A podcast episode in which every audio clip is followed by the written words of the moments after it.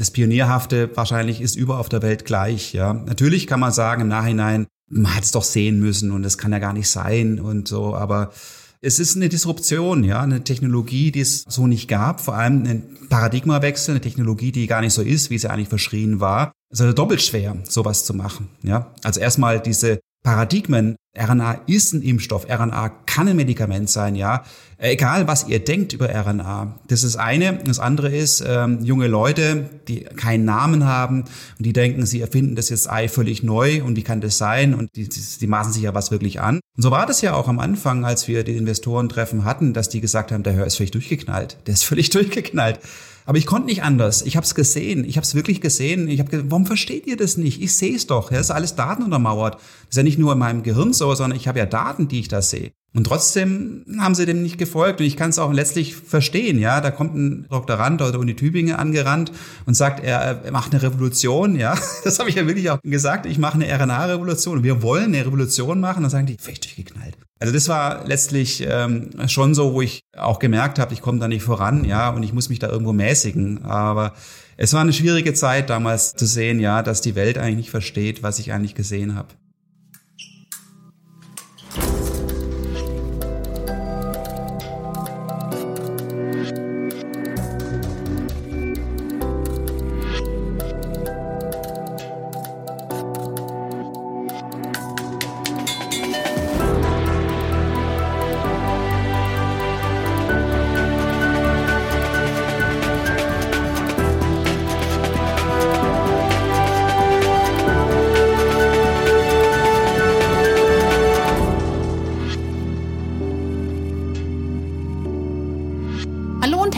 Willkommen beim Durchfechter. Heute hören wir Ingmar Hör.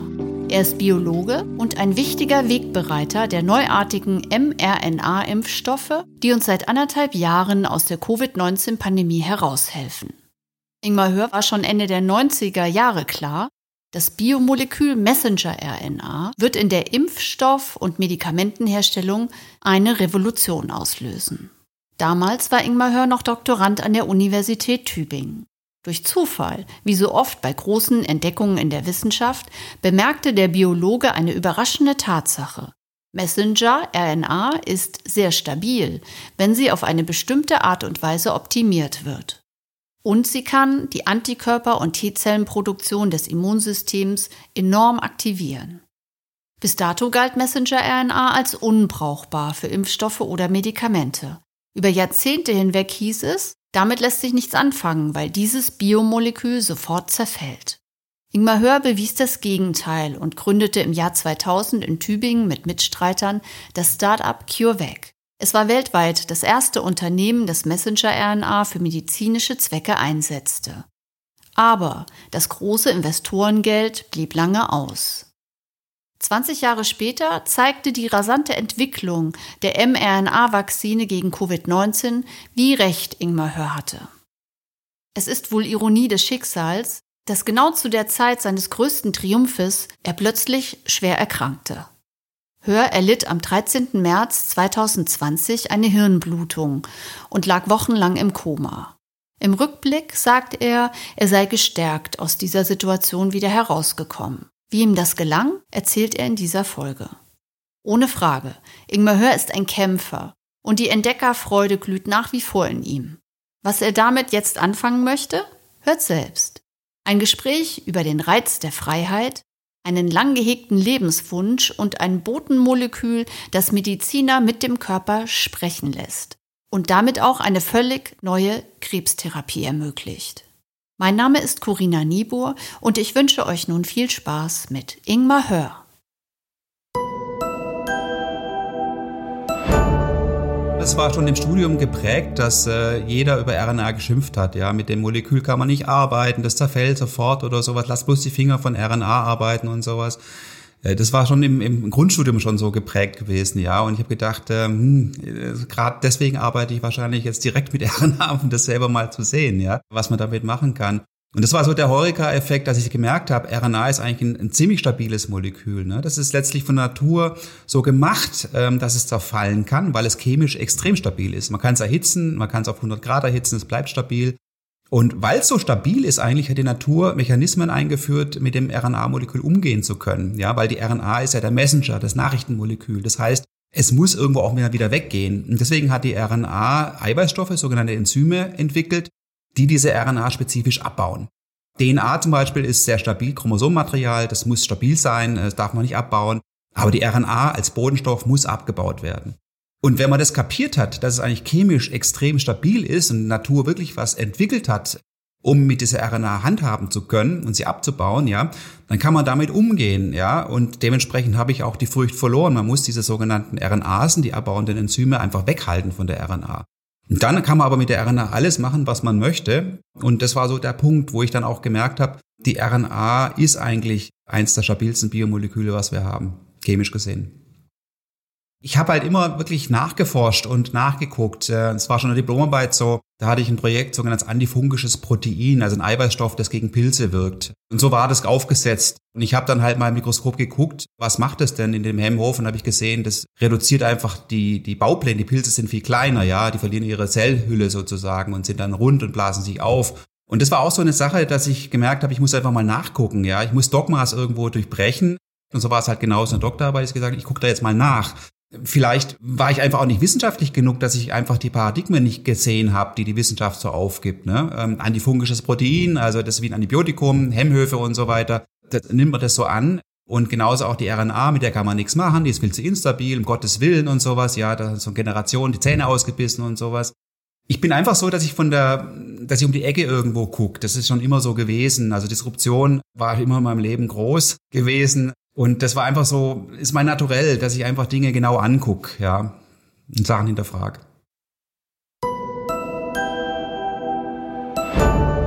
Sogenannter Bildungsaufsteiger, ja. Meine Mutter ist Hausfrau und mein Vater hat einen Meister gehabt, äh, hat aber als technischer Angestellter gearbeitet in einer Aluminiumfabrik Wobei Bildung war schon auch ein Thema bei uns zu Hause. Also Sonntagmorgen zum Beispiel haben wir klassische Konzerte gehört oder sowas. Also es war, war schon, war schon auch so, dass tatsächlich äh, ein Weltbild in der Familie vorhanden war. Also es ging jetzt nicht nur rein um materielle Geschichten oder sowas oder um Geldthemen, sondern es war schon auch umfassend. Aber Sie haben halt auch Häuser gebaut, also sie wollten sicherlich auch diesen Aufstand äh, machen und haben das Eigenheim gesucht und waren damit sehr beschäftigt im Häuserbauen, ähm, so dass letztlich so Urlaube und sowas, ähm, Gemeinsamkeiten ähm, nicht so vorhanden waren, äh, wie man sich das eigentlich gewünscht hätte. Deswegen habe ich mich vielleicht auch in so Fantasiewelten bewegt zu der damaligen Zeit. Also ich war sehr stark interessiert an Vorbildern, an, an Abenteurern und äh, in der Gemeindebibliothek habe ich mir dann die Bücher von Hans Hass zum Beispiel ausgeliehen, den kennt kein Mensch mehr. Ja, das war der Tauchpionier, der zum ersten Mal wirklich getaucht hat, der auch Filme gemacht hat mit seiner Frau und sowas der auch so ein Team zusammengestellt hat, um dann die Meere zu entdecken. Und den fand ich extrem inspirierend. Und da habe ich alles gelesen, was er so hatte. Und dann hatte ich in Oberboing auch einen Vortrag gesehen von Rolo Gebhardt, dem Weltumsegler, Einheim-Weltumsegler, der in der Kreissparkasse einen Vortrag gehalten hat, wo ich mit meinem Vater war. Und der Mann hat mich extrem inspiriert, ja. Und ich habe gedacht, das muss ich auch machen. Ich muss unbedingt auch Weltumsegler werden. Also ich habe immer so meine Vorbilder gehabt und Rüdiger Neberg äh, war auch ein Riesenvorbild. Äh, der hat ja auch gegen die Null-Bock-Generation, Let's Fetz, glaube ich, hieß sein Buch, das er da gegen die Null-Bock-Generation gemacht hat, wo er auch gesagt hat, das liegt an euch, ja, wie ihr das gemacht oder sowas und macht mal ganz schräge Dinge und so weiter. Also auch ein wahnsinniges Vorbild der auch durch Deutschland ohne zu essen gelaufen ist, ja, ähm, und irgendwie überfahrene Tiere gegessen hat, also auch wirklich schräge Geschichten. Und das waren so die Vorbilder, die mich extrem inspiriert haben in meiner Kindheit, muss ich sagen, ja. Und ich wüsste gar nicht, was ich ohne diese Vorbilder gemacht hätte. Ich, ich kann es gar nicht sagen. Ja, das war die, ich, ich habe da so gelebt in, in äh, mit diesen Vorbildern zusammen und mir für mich war irgendwie mein Lebensweg dadurch klar gekennzeichnet, was ich gerne, gerne machen möchte. Das erste Mal Indien war 88, das war direkt nach dem Abitur, wo ich gesagt habe, ich möchte alleine jetzt irgendwo losreisen, möchte mich loseisen von meinem Elternhaus und irgendwas was machen, was was nur mir gehört. Und äh, Indien kam da irgendwie, weil es halt einfach günstig war, ja, und äh, Flüge günstig und da auch zu leben günstig ist. Ich war gar nicht so richtig interessiert an Indien selbst, sondern ich habe einfach pragmatisch geguckt, wo kann ich am längsten bleiben äh, mit meinem schmalen Budget vom Ferienjob. Und da war es halt Indien gewesen. Und ich wusste gar nicht, worauf ich mich einlasse. Aber das Land hat mich so gefangen genommen, hat mich so fasziniert in allen Facetten. Also diese Armut auch zu erleben und, und zu sehen, wie, wie man doch irgendwo als, als armer Ex-Schüler doch reich ist, ja, im Vergleich zu vielen Indern. Auch zu sehen, wie kulturell das Land irgendwo vormarschiert, wie stark sie in Traditionen verwurzelt sind. Was da für, für eine Gläubigkeit da ist, ja, und auch so eine, so eine Schicksals, nicht Ergebenheit, aber dass man das Schicksal einfach annimmt, ja, tatsächlich, und ohne zu hadern versucht da mit klarzukommen. Also die Mentalität war extrem faszinierend, aber auch das ganze Travelerleben natürlich, also die Strände und sowas, ja, wo ganz interessante Typen einfach da waren, die wirklich einem was gegeben haben, als vor allem als, als Jugendlicher, äh, wo man selbst noch keine Erfahrung hat, ja, also viele interessante Gespräche, viele Lebensentwürfe auch gesehen, die andere hatten und sowas. Also es war so eine richtige Lernschule für mich. Als ich dann wieder zurückkam, war ich ein anderer, muss ich sagen. Drei Monate waren das gewesen.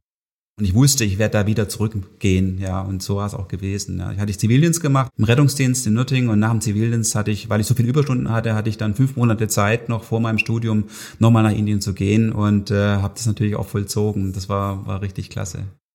Ich kann ja nur von mir ausgehen, aber ich wünsche wirklich der Generation, die, die jetzt irgendwo äh, in, in Aufbruch zurückkommt nach der Covid-Zeit, dass sie sich wirklich austestet, ja, dass man wirklich versucht, gängige Wege zu überspringen und sich selbst gerecht zu werden, sich vielleicht auch die Zeit nimmt, mal in, in Terrains zu gehen, wo man jetzt nicht war, das ist vielleicht das Faszinierende an Indien, dass man einfach von seinem 0815-Weg äh, rausgeschmissen wird, ja, dass man ähm, mit Haut und Haaren irgendwo sich darauf einlassen muss auf was Neues. Und das kann ich jedem nur wünschen, weil es ist einfach so, ne? Die, diese Zeit lässt sich nie wiederholen. Äh, das ist, geht ja Ihnen auch so, ja. Die Zeit äh, als 20-Jähriger, Mitte 20-Jähriger, das ist so wertvoll, man wird da geprägt fürs Leben, ja. Und da fallen ganz wichtige Entscheidungen, äh, die einen auch weiterhin prägen. Und ähm, das wäre brutal schade, wenn man da so unreflektiert einfach was macht, weil halt jeder das macht, ja, und dass man nicht irgendwie drüber nachdenkt. Und ich wünsche wirklich, dass jeder sich mal eine gewisse Auszeit nimmt, vielleicht ist auch verschriftlicht, dass man mal so eine Statusaufnahme macht, ja. Wer bin ich? Äh, was will ich? Wo will ich hin? Ja, und äh, was kann ich denn da jetzt auch tun dafür? Ja, und das ist vielleicht gut, wenn man mal aus dem Alltag rausbricht äh, und, äh, und dann wirklich äh, merkt, man hat sein eigenes Leben in der Hand, egal was. Ja, man muss nicht von einem reichen Elternhaus abhängen. Ja, man kann auch wirklich mit gar nichts irgendwo seinem Leben gerecht werden. Man muss nur wollen. Das ist wirklich nur der Wille, der da ist. Und ich finde, das ist ganz wichtig. Und das würde ich gerne der jüngeren Generation mitgeben. Ja, dass es in ihren Händen liegt, in keiner anderen Hand, sondern in der Hand selbst. Und das macht einen frei, ja, das macht einen auch glücklich irgendwo, wenn man dann einfach selbstbestimmt ist, selbstbestimmt arbeiten kann, agieren kann.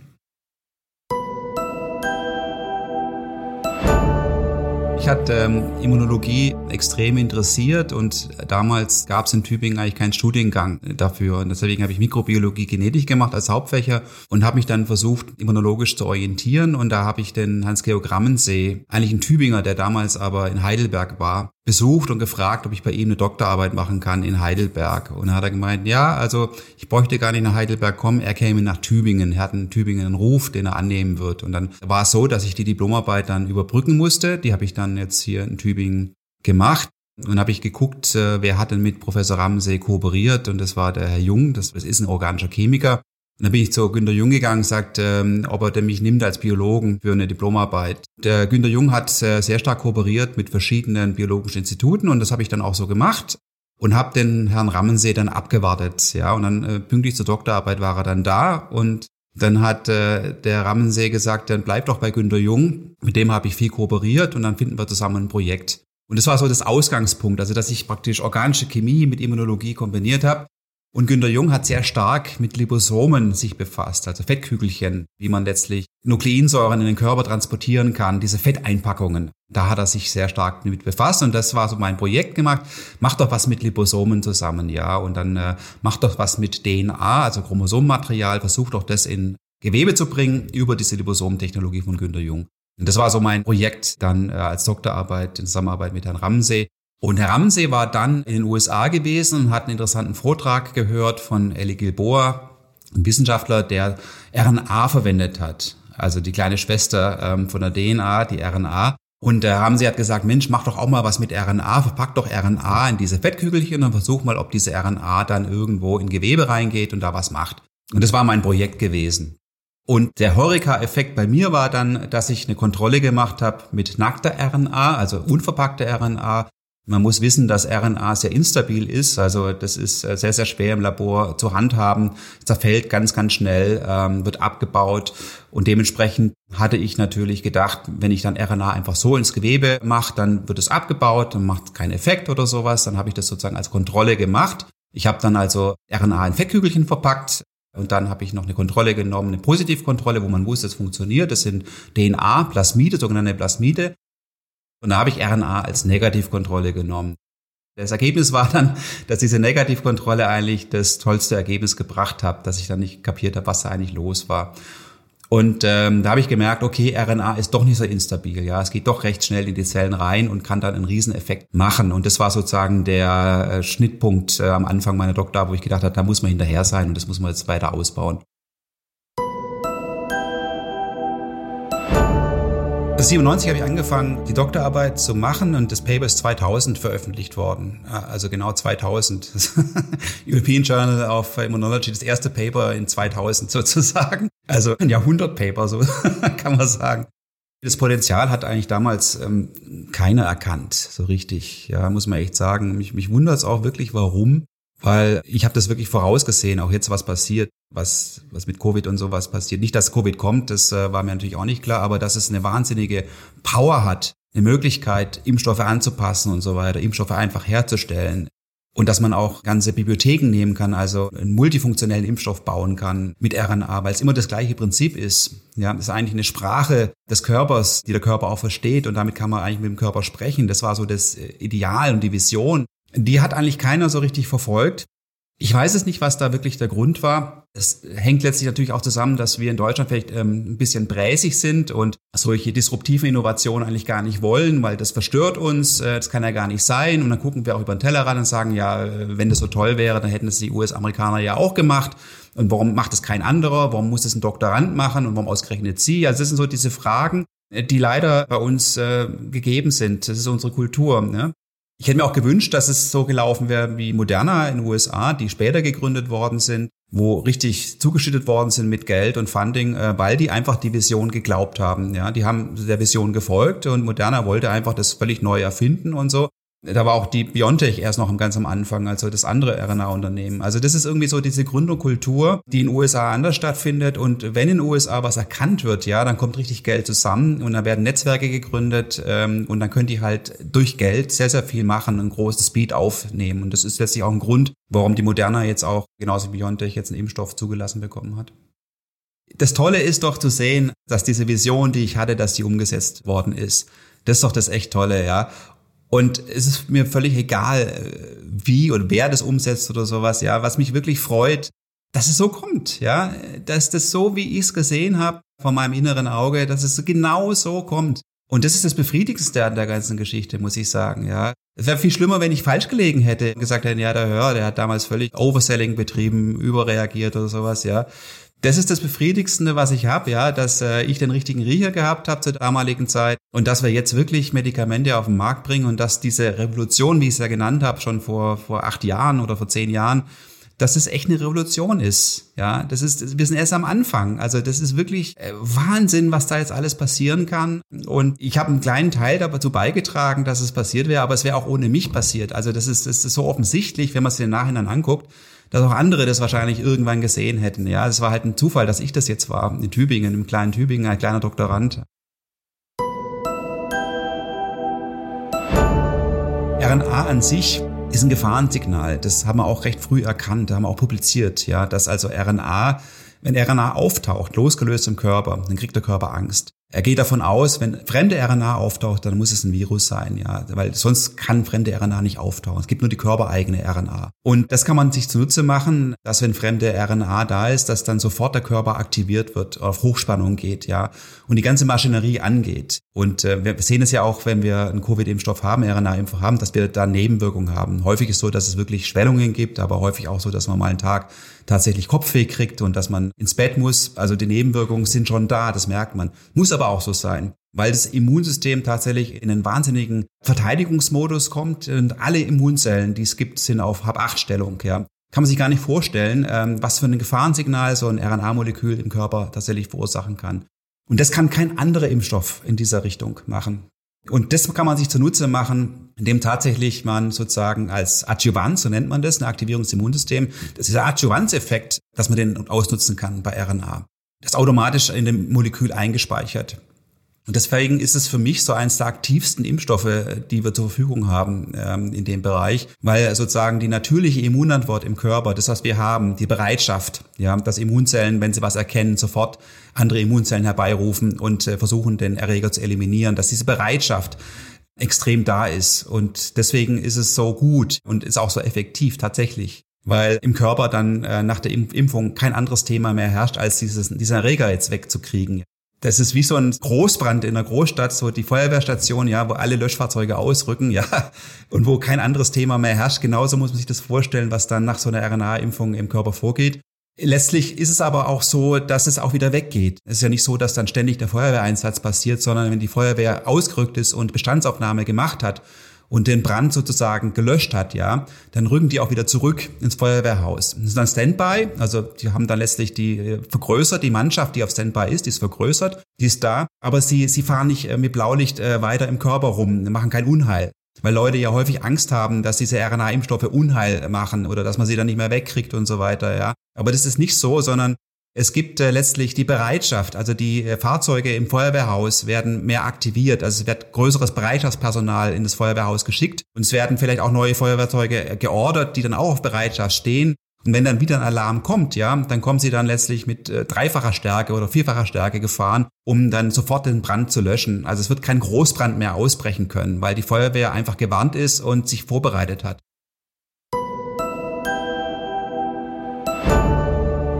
Wie der Ausbruch war. Also das hat ja Ugo Sahin auch mit Bravour gemacht, dass er ja sofort seinen Urlaub, glaube ich, abgebrochen hat, um ganz schnell äh, zu agieren und reagieren. Das war bei uns ja ganz ähnlich gewesen. War ja dann auch einen Tag wieder, ich war Aufsichtsratschef gewesen von der CureVac, war dann einen Tag wieder ähm, Vorstandsvorsitzender, CEO weil auch dem Ausrat klar war und auch mir klar war, ähm, wir müssen da was machen, ja. Und äh, von der Expertise her hatte ich halt äh, von der Firma die meiste Expertise, schnell zu agieren in so einer kritischen Situation. Und das war letztlich auch der, der Move, der mir auch persönlich geschadet hat, weil ich hatte ja dann eine Hirnblutung bekommen, leider äh, gerade einen Tag später. Und ähm, es, es war ein wahnsinniger Druck da, da kam es wahrscheinlich auch her, ne, dass ich extrem unter Druck kam, auch natürlich mit der Vision zu sehen, wir können da wirklich was machen. Ja, es hängt jetzt wirklich von uns ab. Mir war das bewusst, was das bedeutet, dass die Pandemie erst losgeht, ja, und dass wir so schnell wie es geht diese Impfstoffe machen müssen. Ja, ich konnte es leider dann nicht ähm, mehr erleben. Also ich war komplett ausgenockt, ja. Ich hatte, glaube ich, weniger wie 20 Prozent Überlebenschance, äh, haben sie mir da attestiert. Meine Frau ist nach Berlin gefahren und hat einen Anruf gekriegt von der Klinik und sagt, kommen Sie schnell, wir wissen nicht, wie lange er noch lebt. Tatsächlich. Das können Sie sich vorstellen, ja. In der Covid-Krise, wo letztlich Lockdown war, solche Nachrichten zu bekommen. Also das war schon ein Drehbuch kannst nicht besser fassen, ja, sowas. Also wenn man das als Drehbuch schreiben würde, äh, werden die Leute sagen, das ist, das ist nicht real, das ist Fiktion. Oder so war es genau gewesen. Ich lag da in Berlin in der Charité. Covid äh, ging voran. Ich war ausgefallen, die Firma war erstmal allein und musste irgendwo damit klarkommen, ja, was machen wir jetzt oder sowas, ja, wir müssen uns neu strukturieren und so. Und Franz Haas musste einspringen es, es, es war wirklich ein Überlebenskampf von mir ähm, tatsächlich. Ja, ich war zurückgeworfen auf mich selbst. Und ich muss sagen, ich habe mit dem mit dem Tod gerungen, ja. Ich habe äh, wahrscheinlich verhandelt, ja. Und sage, ich, ich komme noch nicht, ja, lieber Tod. Also sorry, ich, ich kann noch nicht kommen. Ich muss hier noch was machen. Es, es war ein wahnsinniges Delir. Ich lag auf der Intensivstation über Monate, muss ich sagen, ja. Ich war ein künstliches Koma gehabt. Ich habe teilweise meine Frau nicht erkannt. Ich habe Angst gekriegt, dass ich entführt worden bin, ja, weil es waren russischsprachige Pfleger äh, auf der Station, so dass ich nicht gewusst habe, äh, dass der KGB mich entführt hat. Ich wusste irgendwo, ich bin irgendwie wer, ich habe irgendwas, ja. Geheimdienste könnten interessiert sein dran oder so, aber es, es war völlig wirr gewesen und äh, ich habe halt trotzdem irgendwie das Kämpfergehen äh, in mir, so dass jetzt der Kampf auf mich zurückgeführt war. Es ging ja nicht um CureVac oder um die RNA-Technologie, sondern es ging einfach um mich und ich gemerkt habe, äh, nee, ich, ich will hier bleiben, ja, auf der Erde. Ich will, ich bin noch nicht fertig mit meinem Leben, ja und äh, habe mich dann Stückchen für Stückchen wieder zurückgekämpft über einen sehr langen Zeitraum, ja und wahrscheinlich kämpfe ich heute immer noch ein bisschen, weil ich habe immer noch Defizite, die, die lassen zwar nach, aber ich habe damit schon noch umzugehen. Ja, also das war wirklich äh, fürchterlich, diese Piepstöne zu hören von diesen ganzen Geräten, weil das ist so drin bei mir, ich kriege da echt Angst, wenn ich das höre. Also da merke ich schon, dass ich da schon traumatisiert bin tatsächlich, ja. Und dass ich auch, wenn ich jetzt irgendwo wieder auf so eine Station äh, müsste, würde ich wahrscheinlich wirklich durchdrehen. Das könnte ich gar nicht aushalten, ja, weil, weil das ist so stark in mir drin. Und das ausgeliefert sein, ja. Ich äh, war immer von Freiheitsidealen durchdrungen. Ich wollte immer frei sein, ja. Und das, Schlimmste war für mich, wenn ich irgendwas machen musste, was andere von mir wollten. Das wollte ich nie haben, ja. Letztlich war es in der Firma schon so, dass wir auch über den Aufsichtsrat dann auch Dinge machen mussten oder sowas. Aber das war immer für mich ein gewisses Gräuel. Aber ich habe es natürlich einbezogen. Aber jetzt von meiner gesamten Freiheit weg zu sein, ja, nur funktionieren zu müssen äh, und überhaupt nicht zu wissen, was was eigentlich geht, was die Leute von mir wollen, das war wirklich schlimm. Das hat mich wirklich traumatisiert. Will ich auch nie wieder so erleben. Also von daher ist es schon ein, ein tolles Thema, dass ich mich so wieder zurückkämpfen konnte und dass ich auch wieder sehr, sehr frei bin und mich auch wirklich persönlich merke, dass ich wieder Entscheidungen treffen kann. Von daher kann ich auch wirklich meinen Frieden damit machen. Ja, das war vielleicht so eine Geschichte, da musste ich vielleicht lernen, aber ich bin eigentlich, glaube ich, schon gestärkt da wieder rausgekommen.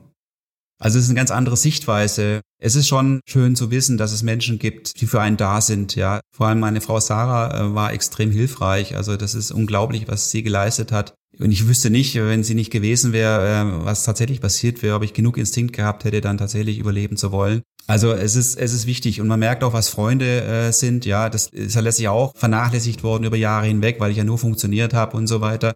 Das ist extrem wichtig und das ist mir wirklich auch nochmal bewusst geworden äh, und da bin ich auch richtig dankbar dafür. Das ist das, was uns Menschen auszeichnet tatsächlich. Ja.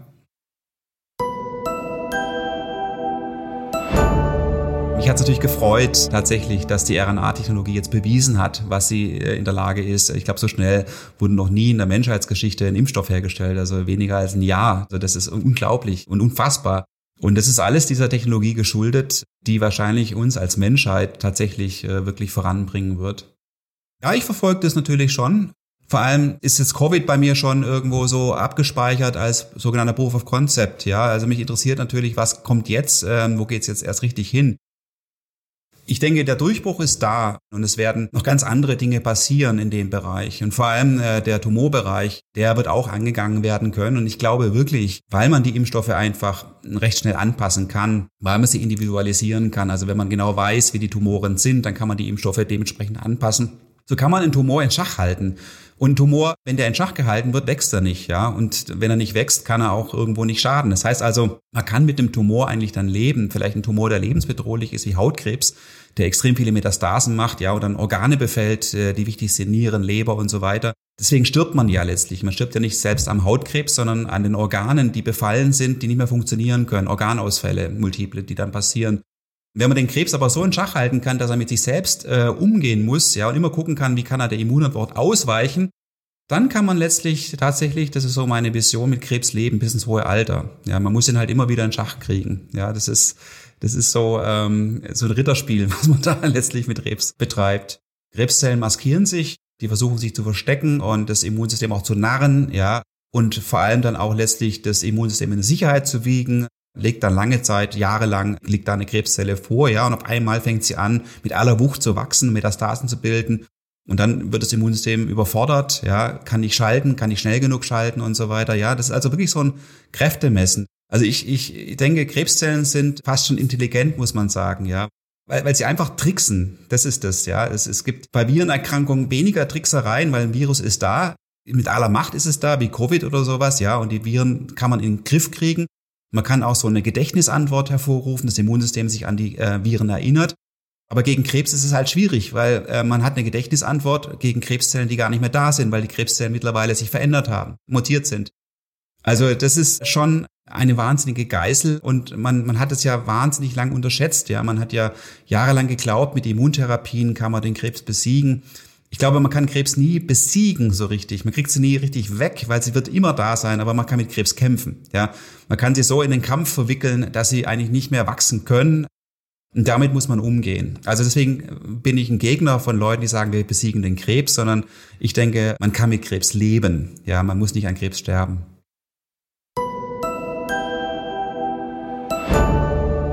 Es ist eine Transformation passiert, dass die Firma ist einfach anders, äh, wie sie war zu meiner Zeit. Ich habe keine offizielle Funktion und äh, ich, ich bin auch nicht nah dran tatsächlich. Und das ist auch ganz gut so. Ja, das war mir auch klar von vornherein, dass die Firma transformiert werden muss. Und ich bin einfach Gründer, der kleine Einheiten mag oder sowas, ja, der sehr stark an der Umsetzung orientiert ist. Und CureVac ist jetzt richtig groß geworden, fast schon ein kleines Mini-Pharma-Unternehmen. Und da hätte ich mich auch so gar nicht gesehen, muss ich ehrlich sagen. Also es ist gar nicht so meine Sache, viele Sachen zu delegieren und viele Sachen gar nicht so nah zu begreifen. Also von daher gesehen ist es ein guter Prozess der auch so gekommen wäre, automatisch. Also egal, was jetzt passiert wäre. Vielleicht hätte ich jetzt noch irgendwie während der Pandemie noch dran gewesen, aber es wäre gekommen, ja. Und von daher gesehen ist es so, dass ich mit Florian von der Mülbe, meinem Mitgründer und seiner Frau und meiner Frau zusammen jetzt diese Morpho Foundation aufziehen und das ist sozusagen das zweite CureVac, ja. Das ist so, wo man noch merkt, so dieser Spirit, den man so gewohnt ist, so kleine Einheiten zu haben, dass man direkt an Umsetzungen beteiligt ist, dass man auch wirklich Feedback kriegt das ist wieder richtig toll und ist richtig da und das macht richtig Spaß, ja, ähm, weil man sich einfach selbst fühlt wieder und es gibt zwei Bereiche. Der eine Bereich ist Health, Gesundheit. Äh, Florian und ich sind natürlich da die Experten und sind sehr interessiert dran.